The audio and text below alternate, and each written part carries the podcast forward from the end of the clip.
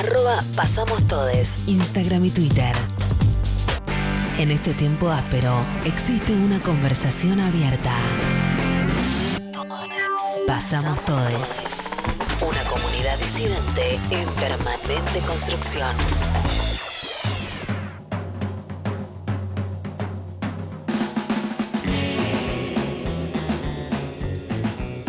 Esto es Pasamos Todes a una semana de las elecciones. En el día del debate, mm, vamos a ver quién se arrastra de vergüenza eh, esta noche. Mientras tanto, estamos preguntando... em, ¿Qué te da vergüenza? ¿Qué te avergüenza? Y nos contestan... Al 11 39 39 88 88 Ay, con qué audios. locutora. Ay, qué yo- locutora, me encantó. No estoy segura que me da vergüenza, pero sí eh, me doy cuenta del efecto que tiene el alcohol en de alguna manera remover algo parecido a la vergüenza. No sé si es la vergüenza, Es como pero si te pusieran parecido. removedor, ¿verdad? Sí. removedor de vergüenza. ¿Vos sos de las personas que les dicen eh, sinvergüenza? Eh, puede ser, ¿Qué andás ahí, sinvergüenza? puede ser, puede ser.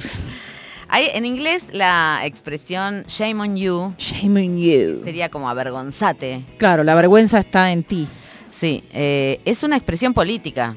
Se, se usa mucho Sí, políticamente. shame on you. Sí. Shame on you. Ah, sí, es verdad. Y sí, totalmente. Sí, sí, y, sí. y me parece mm, que es apropiada para mm, este, introducir la entrevista que vamos a tener ahora con Luciana Arteleib, eh, perdón si no lo pronuncié bien, espero que sí, profesora de historia. ¿Eh? Perdón, bien, ¿lo dije bien? Casi. casi bien. Ah, ¿Me, me, me ayudás, Luciana? Sí, sí, es Alter Sí. Leib. Alter Leib. Bueno, muy bien. Profesora de historia y es miembro de Judíes por Palestina. Y por supuesto que el, este, el Shame on You no es este, para ti, sino para la. em, bueno, para la, la espantosa situación que se desencadenó en, em, en Medio Oriente, entre el Estado de Israel y la Franja de Gaza y Cisjordania también. Primero el atentado de Sí. Hamas y después la respuesta eh, hiperviolenta, eh, genocida, etnocida, podríamos decir, del Estado de Israel sobre el pueblo de Palestina. Eh, ¿Cómo es esto de judíes por Palestina? Porque hay, este, bueno, en, esta- en estas semanas, ya hace un mes del atentado este, y, y de, y de que empezara la, la respuesta armada de Israel, eh, que hay tensiones muy grandes en cuanto a qué se puede decir y qué no se puede decir, ¿no? Este, leímos una noticia en el portal Anred eh, que de que se había, se había sí. deten- no detenido, pero sí procesado y este y vandalizada su puerta a un vecino del barrio de Flores que había puesto una bandera en apoyo a Palestina. Eh, ¿Qué es Judíes por Palestina? Contame primero, por favor. Mira, primero eso, nosotros nos formamos en, nos conformamos en 2021, que también fue otra etapa con bombardeos de este conflicto, que es un conflicto que lleva 75 años. Para nosotros, en primer lugar, lo más importante es historizar eh, lo que está pasando, porque si uno solo ve el 7 de octubre de 2023 y este mes de bombardeos, eh, es muy... no sirve para nada verlo así, no se entiende nada de lo que está pasando. Totalmente. A mí me tocó, el- perdón, sí. en 2021 estar en, digo porque tam- eh, está buenísimo historizarlo y ahora te No, decime. escuchamos, pero no, pero también Sí. esto, ta- eh, historizar esta imposibilidad de eh, hacer una crítica política sobre un conflicto determinado, digamos, donde se está este, cometiendo un genocidio. En 2021 a mí me tocó estar en Alemania, justamente durante esos bombardeos, y era una persecución policial directa a, a las personas que nos Bueno, es que en manifestaban. Alemania, en Alemania to- todo lo que sea cualquier crítica contra el Estado de Israel es muy difícil de llevar adelante porque hay una carga de culpa tan fuerte por el holocausto, Ujú. Israel hace una se- utilización Perdóname, Luciana, estás moviendo. muy fuerte, igualando completamente sionismo con judaísmo. Se me corta. Se te corta un poquito. ¿Vos estás en algún lugar eh, que te estás moviendo o estarás al aire libre o algo así? No, estoy quieta, pero estoy con algunos problemas al parecer con la radio. A ver, aguardamos un segundo. A ver, dale. Sí, también esta relación. mejor. Ahí creemos que sí. Vamos, vamos a escucharte. Estabas, estabas hablando de la culpa y la confusión entre sionismo Y judaísmo. Bueno, es eh, mucho más fuerte que en otros países. Obviamente por la carga Luciana, perdóname. Vamos a, de- no, vamos a intentar volver a llamarte porque queremos hablar contigo, pero se está haciendo re complicado porque no te, no te escuchamos nada. O sea, se escucha una palabra y después solamente... Sí, se corta mucho.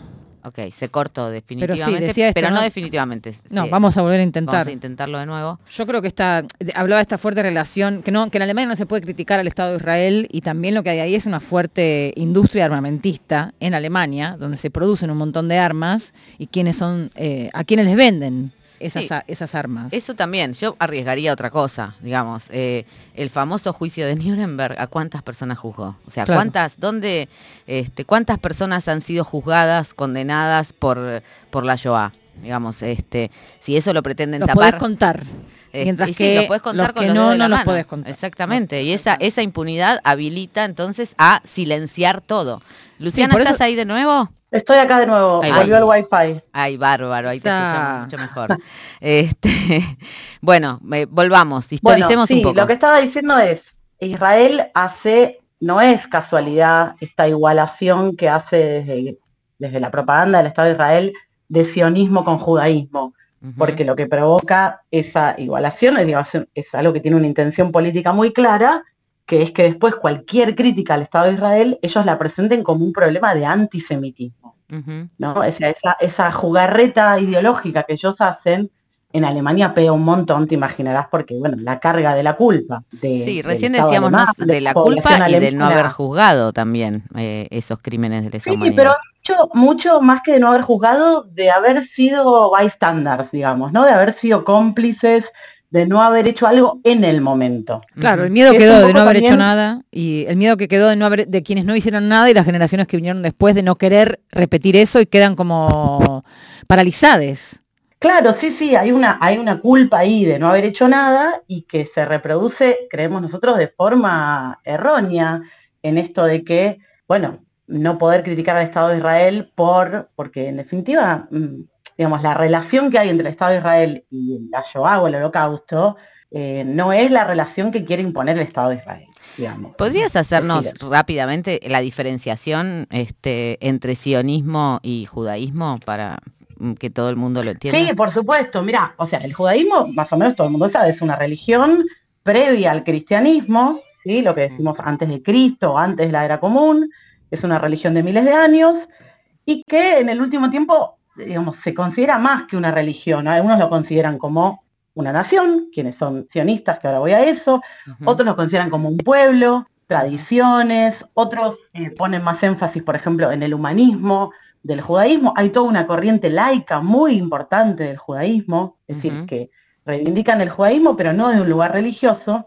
Y el sionismo es una ideología que surge dentro del judaísmo a fines del siglo XIX. Claro. O sea, estamos hablando de algo muy moderno que surge en principio desde algo positivo, podríamos decir, que tenía que ver con que, bueno, el pueblo judío en el siglo XVIII, siglo XIX, sobre todo en Europa Oriental, venía sufriendo mucha persecución, esto lo que se llama los pogromos, Sí. ¿no? En Rusia, en Europa Oriental principalmente.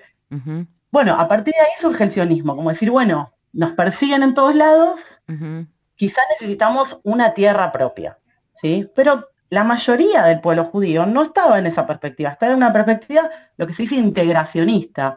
Es decir, bueno, nosotros como pueblo judío debemos integrarnos a las diferentes clases obrera y eh, ciudadanías de los diferentes países. Yo- que- Cuando cobra mucho peso, perdóname, sí. No, no, dale, dale, termina. eh, y- y No, no, iba a decir, cuando cobra mucho peso el sionismo con el holocausto. Claro. Es decir, porque ahí el integracionismo, imagínate, sufre un, sufre un golpe muy fuerte, porque bueno, obviamente, 6 millones de judíos y judías asesinados, Claro. eh, miles en campos de concentración, sobrevivientes con desnutrición, bueno, ¿no? Todo lo que, Sí, lo que sí. ya se conoce, y ahí se fortalece mucho la idea sionista. Y ahí es apoyada por potencias este, que lo hicieron posible también, digamos, Estados Unidos. Sí, por supuesto. Lo- lo- por, por ejemplo, una de las cosas que no se sabe mucho es que cuando surge el proyecto sionista, había varios lugares, porque uno dice, bueno, hay que un país nuevo, el mundo ya estaba más o menos repartido, digamos.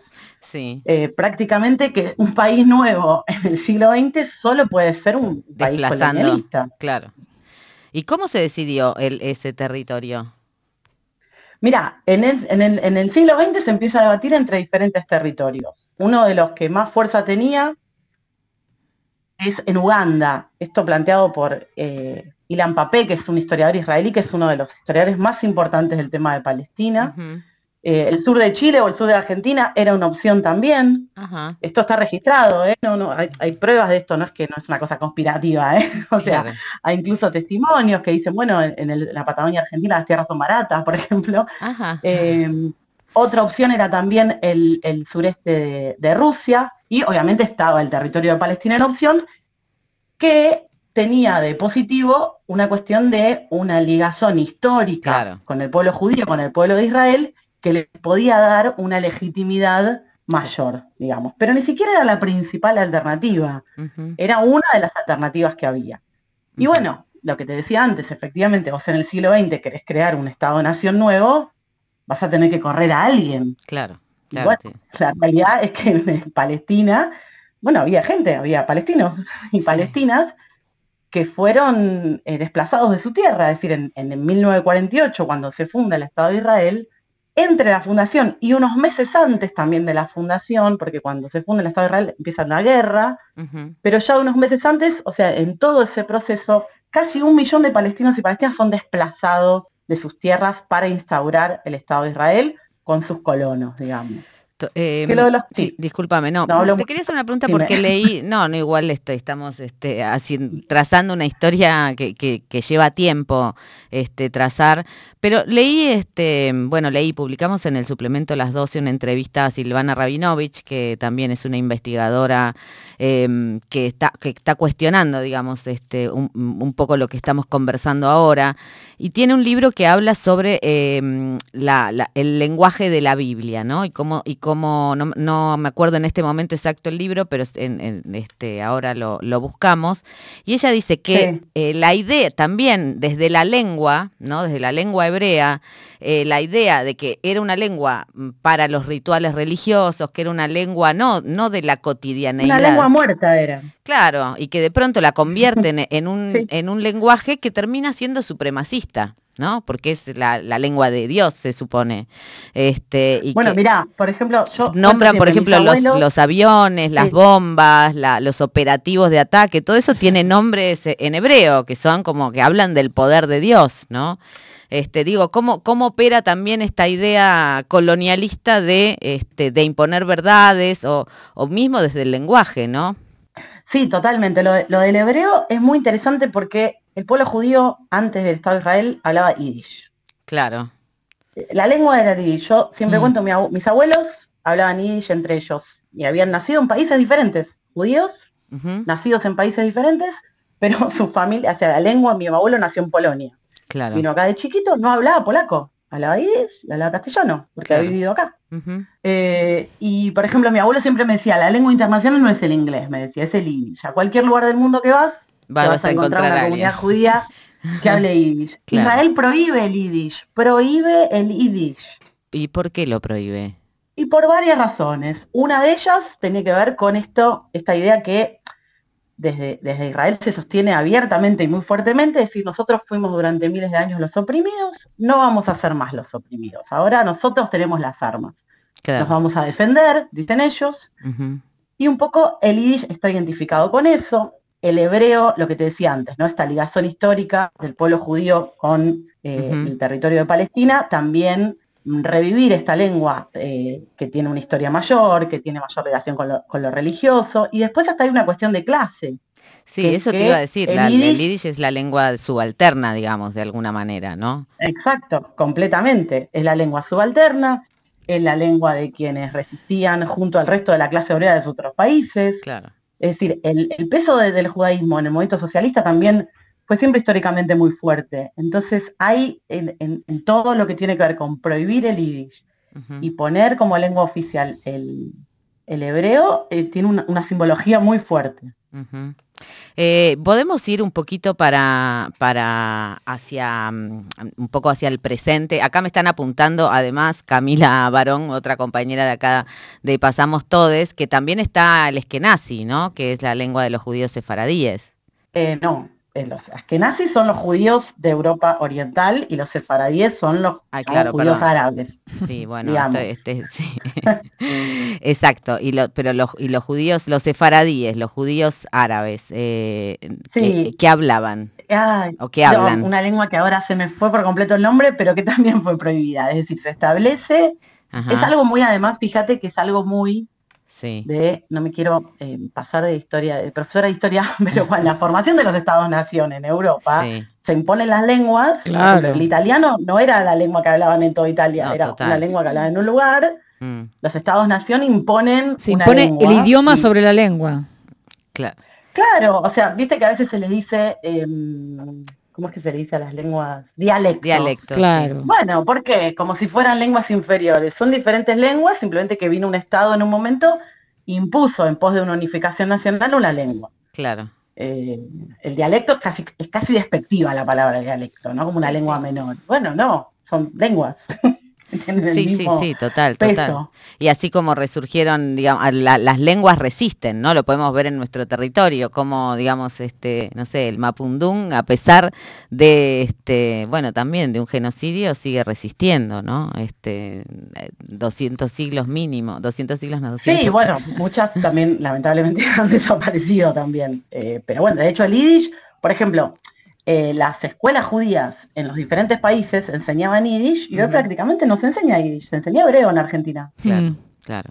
Entonces, Bueno. no sé cuánto va a sobrevivir. Yo toda la vida me voy a arrepentir de no haber aprendido Yiddish cuando mis abuelos vivían, digamos. Eh, ¿Y para vos qué es ser judía, Luciana?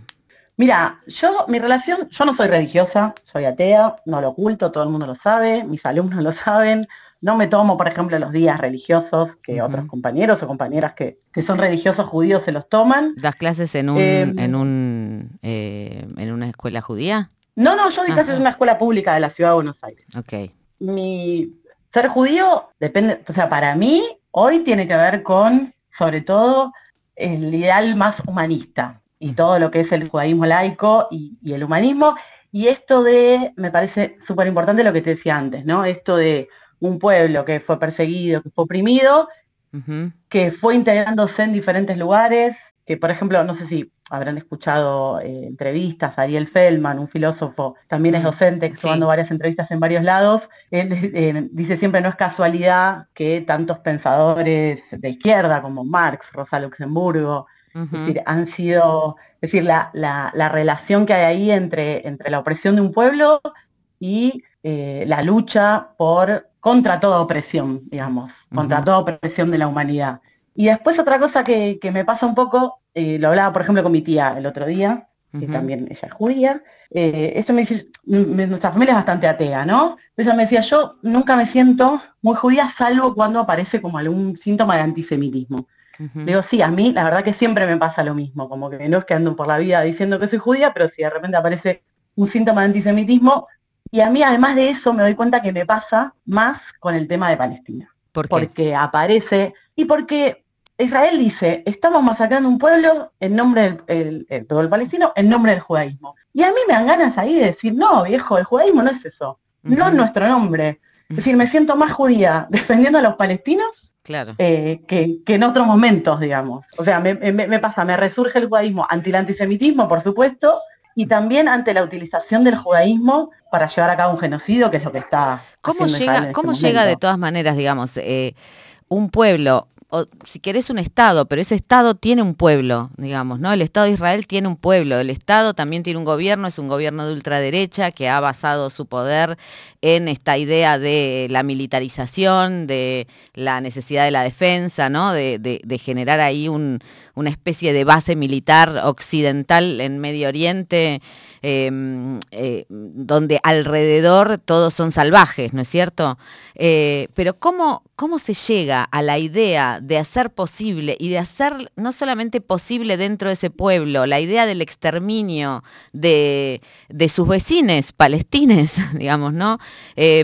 Esta idea que se parece tanto a aquella solución final que, proponía la Shoah, ¿no? O que, o que sí, sí, totalmente, acuerdo, ¿Cómo, se llega a que eso sea posible? A mí es, es, como, o sea, no posible por el lado de las armas y del poder que puede tener intereses y donde el grado de deshumanización, cuando vos estás en una oficina viendo este, por pantalla cómo, cómo se levanta polvo y humo y no ves a la gente, pero desde la gente que que está, es vecina, digamos, la franja de Gaza está a un paso, digamos, no, no es, este, ¿cómo? no, bueno, ni hablar de Cisjordania. A ver, eh, es una, una construcción ideológica y de propaganda muy fuerte y muy profunda.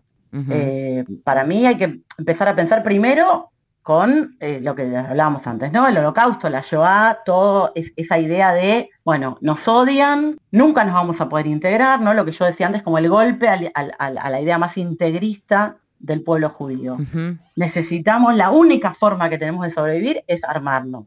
Lo insólito, por así decirlo, es que en general los ataques al pueblo judío siempre vinieron de, en Europa y no en, Medio Oriente. Es decir, en Medio Oriente siempre fue una convivencia mucho más pacífica de la que fue en Europa. Los pogromos no eran en Medio Oriente. Claro. Pero bueno, entonces aparece esta, esta posibilidad de poner Israel en, el medio del Medio Oriente, ¿no? Ahí lo que vos decías antes también, el imperialismo aprovecha la situación para tener ahí un enclave propio, siglo XX, petróleo, canal de Suez, es decir, es una zona con mucha, mucha resonancia política internacional eh, y geográfica, y, bueno, es una construcción de, ideológica y de propaganda, como te decía antes, muy fuerte de lo que vos decís, de ¿Y cómo se desarma esto? Y muy racista, muy racista. Es decir, hay una.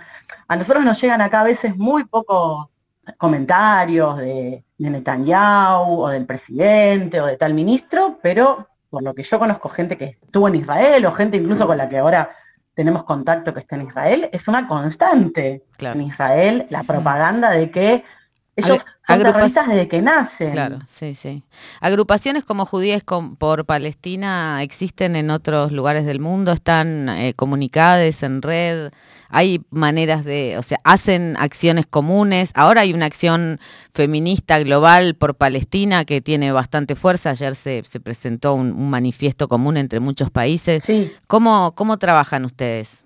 Mira, si alguien se puede, se quiere sumar. inspiramos nos inspiramos, esto de, no nuestro nombre, lo robamos, por así decirlo un poco, de, la comunidad judía de Estados Unidos. Hay allá un agrupamiento muy fuerte que se llama Jewish Voice for Peace, que estamos ahora, recién en estos días, en contacto eh, con ellos. Queremos ver si, tenemos la posibilidad de armar algo internacional. En Estados Unidos la comunidad judía es muy grande y además imagínate que el peso político del reclamo en Estados Unidos es mucho más fuerte porque por la cantidad de plata que pone Estados Unidos, el apoyo político y la cantidad de plata que pone Estados Unidos a lo, que Israel está haciendo en este momento. Eh, y ellos vienen haciendo acciones muy fuertes, hubo bueno, una toma del Capitolio, hicieron una acción en la Estatua de la Libertad, eh, cosas que llevan muy poquito, acá es, o sea, hay que verlo por las redes sociales, ya los medios no están levantando ningún tipo de acción no, contra más, bien las están, las están reprimiendo acá. Bueno, para reponer, te agradecemos mucho esta, esta comunicación, digamos, la situación al día de hoy es que de los más o menos este, mil em, víctimas este, civiles en Israel después del atentado de Hamas por tomar este punto, o sea, este punto de la historia, digamos, después de una historia donde eh, ¿no? El, separatismo, esta, el separatismo no, digamos, la, convertir la franja de Gaza en un gran campo de concentración, ¿no? donde este, no hay libre circulación, donde no llega el agua, etcétera, a este momento donde directamente se está bombardeando permanentemente y ya estamos contando más de 9.000 muertos, ¿no? de los cuales un tercio... Más de 10.000. Más de 10.000. Bueno, los, los números son no llegan a contar todas esas historias, ¿no? Y eso sí, es... y una cosa que, me gustaría mm, comentar, que mucho no se sabe tampoco, mm. tiene que ver con lo que está pasando en Cisjordania. Porque se habla, obviamente, la situación en Gaza es desesperante, como vos bien la acabas de relatar, más de 10.000 muertos. Hay gente que quizás pueda, pueda morir de hambre y de sed. Además, no solo mm, que muera bombardeada. Pero en Cisjordania, desde principios de este año, la situación es que Israel, contra todos los tratados, contra todo cualquier arreglo internacional de fronteras, avanza constantemente con sus colonos sobre territorios palestinos. Eh, y eso se ha incrementado muchísimo desde el principio de año y en este último mes, desde que comenzaron los bombardeos en Gaza, se multiplicó por 100. Claro. Es decir, el avance, eh, que lo que representa básicamente es seguir echando gente de sus casas, eh, humillación, matar gente, entran a, por ejemplo, las mezquitas y hacen fiestas en las mezquitas. Sí, no, este mm. los, eh, hay, hay infinita, infinidad de TikToks, por ejemplo, de soldados israelíes que muestran cómo humillan a palestinos poniéndoles la bandera de Israel, haciéndoles cantar el himno, golpeándolos. Es decir, la situación en Cisjordania también es muy, muy, eh, muy desesperante y muy fuerte lo que está pasando. Y bueno, Em, el, es decir, el, ataque y el avance de Israel es constante y están aprovechando, por así decirlo, que todo el foco está puesto en Gaza en este momento para avanzar y siguen avanzando sobre territorios palestinos. Luciana, te agradecemos muchísimo esta comunicación, el habernos este, abierto un poco a, la historia este, de este devenir y dejamos tarea para el hogar para ver de dónde salió jamás, porque creo que de Mossad. sí. Bueno, no, no, no, no, yo no acuerdo con eso, pero les recomiendo el, podcast de ay cómo se bueno ahora se los ahora se los mando eh, a, la, a, la, productora. Dale les mando un podcast que es de, de, Fernando Iglesias de España que tiene un podcast ah me asustaste. eh, están tratando mucho. me pegué un susto bárbaro No, no se llama Fernando, se llama Pablo Iglesias. Ah, no, Pablo Iglesias. De Pablo Iglesias, de España, eh, que están, tienen un podcast que está desde, desde la base se llama, o la base, ahora se los mando igual. Bueno, y tienen Un, un episodio específico sobre Hamas, ahora se los, se los paso. Bueno, muchísimas gracias. Eh, era Luciana Arley, profesora de historia, miembro de Judíes por Palestina. Y bueno, sí, la vergüenza. De eso estuvimos hablando y así se llama este tema de Scap.